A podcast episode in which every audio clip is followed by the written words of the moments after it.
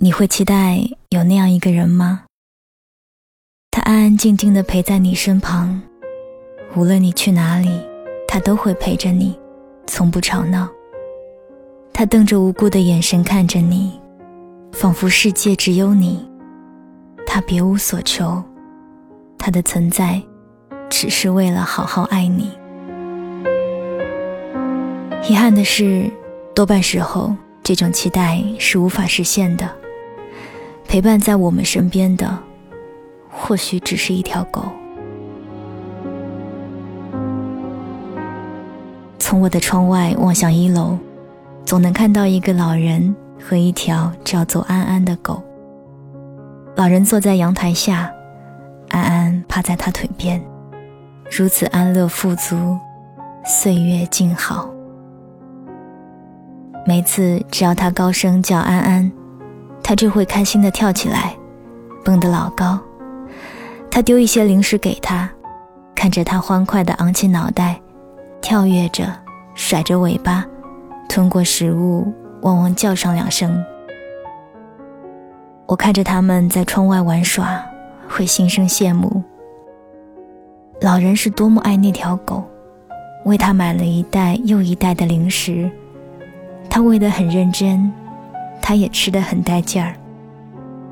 事实上，他大概已经上了年纪了，走起路来摇摇晃晃，几乎走不动了。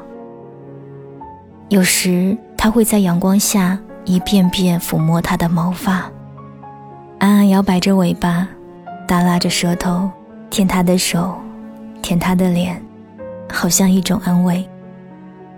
老人好像一直是一个人。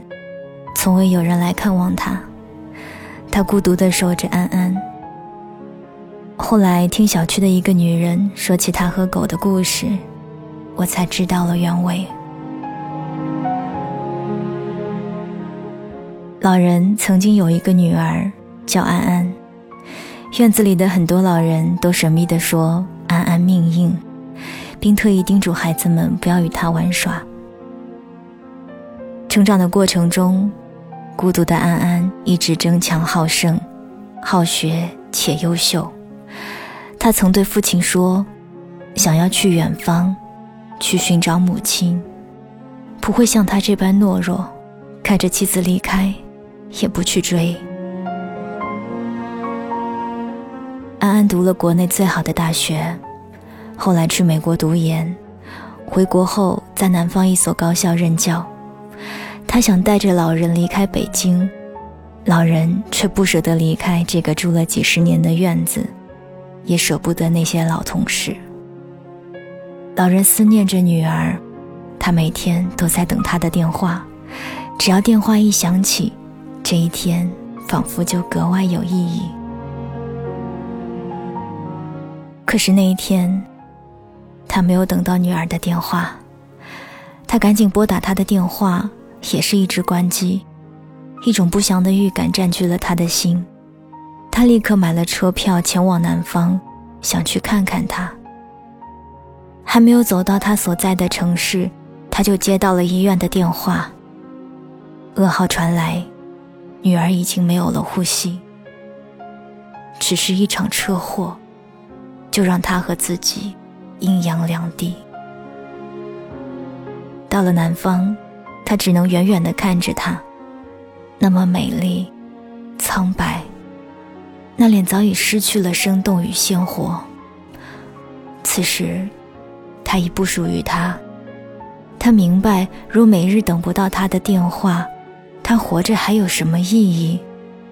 毕竟，在他心里，她依然是那个小女孩，蹦蹦跳跳，哭哭闹闹，有时沉默。有时说笑。终其一生，他最怀念的、最期待的人依然是母亲。他永远不知道，母亲因生他时难产而死。这就是院子里的人说他命硬的原因。父亲一直隐瞒他，只希望他能无忧无虑的活着。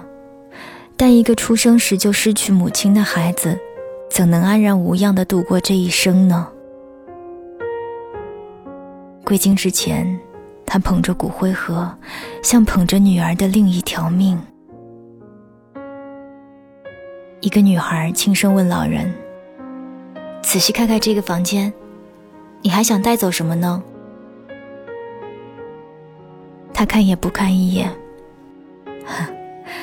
我没有什么想带的，且让这些东西随他去吧。这时，一条孱弱无力的小狗跑到他身边，咬着他的裤腿，用无辜的眼神看着他。那一刻，他有些恍惚，以为是女儿在流泪，哀求他带走他。他蹲了下来。抱起他，他伸出舌头舔了舔他的脸，好像认识许久的亲人，等待救赎。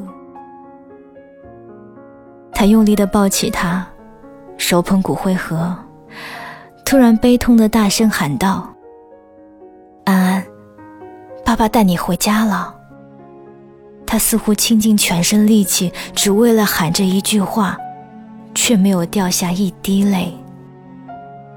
悲伤凝结在空气中，如一栋栋厚厚的墙壁，在黑暗中一点点压过来。他的身后，所有人都哭了。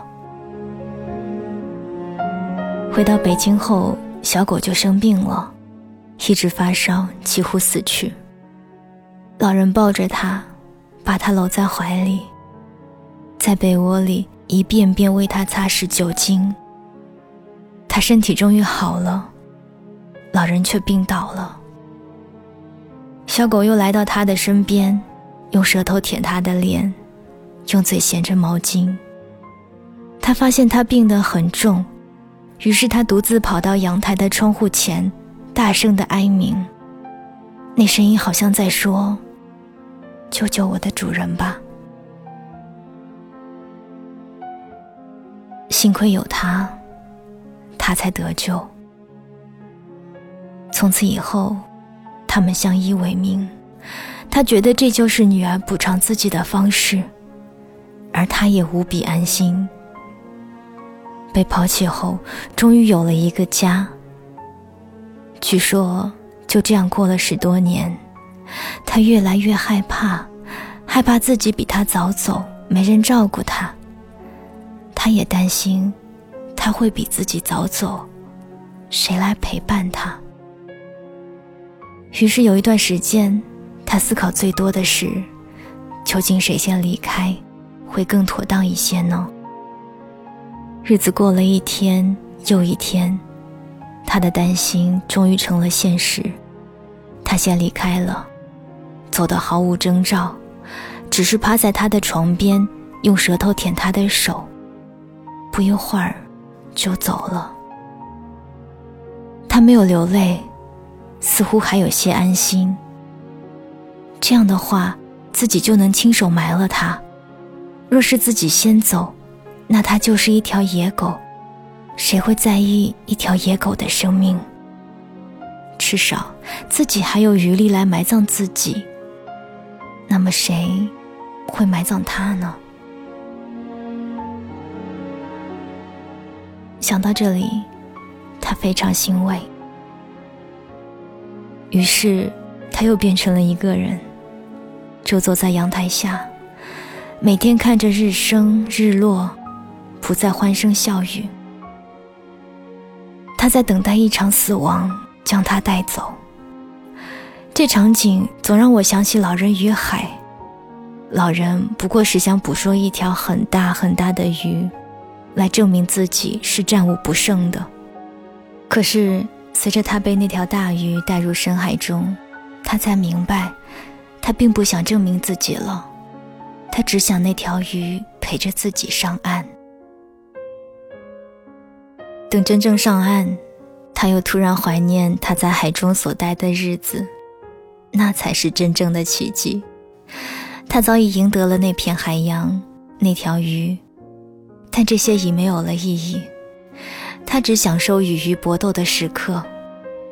从没有人那么耐心的陪伴着他。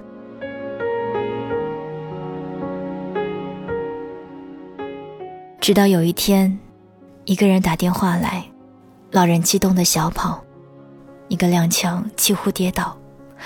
他颤颤巍巍的拿起电话：“安安呢？我在呢。”那边的人也心安理得的谎称自己是安安，说他缺钱，希望他打一笔钱。老人明知这是一个诈骗电话，却依然拿着电话不肯放下。他不想揭穿他，因为那个声音如此像女儿。接二连三的，他丢掉了女儿，也丢掉了一条狗。人生还有多少珍贵的东西可以被丢弃呢？他握着电话，终于流下了几十年来憋着的泪水。这泪水呀！夺眶而出，未能止住。太太去世，他没有哭；女儿离世，他没有哭；安安走了，他依然没有哭，却在这个陌生人、一个诈骗电话的牵引下，哭得如此伤心。他一边哭一边说：“电话那边的人终于听懂，或许是良心发现。”他喊。爸爸，快去休息吧，我再打给你。老人终于得到了安慰，生命似乎又为他开了一扇门。那光芒如此耀眼，他迫不及待的想走进去。我亲爱的朋友，站在世界角落的你，此时此刻，是否有人陪伴着你？你是否也期待有人陪伴，就像老人一样，终获安慰，却也走到了生命的终点？我们都是孤独的个体，或许谁也解不开那熟悉的孤独，可是总有一扇窗，会让自己走向人群，走向未知的安慰。只要你的心有光芒，总会有人顺着它，不应自来。而我们能做的，只是等待。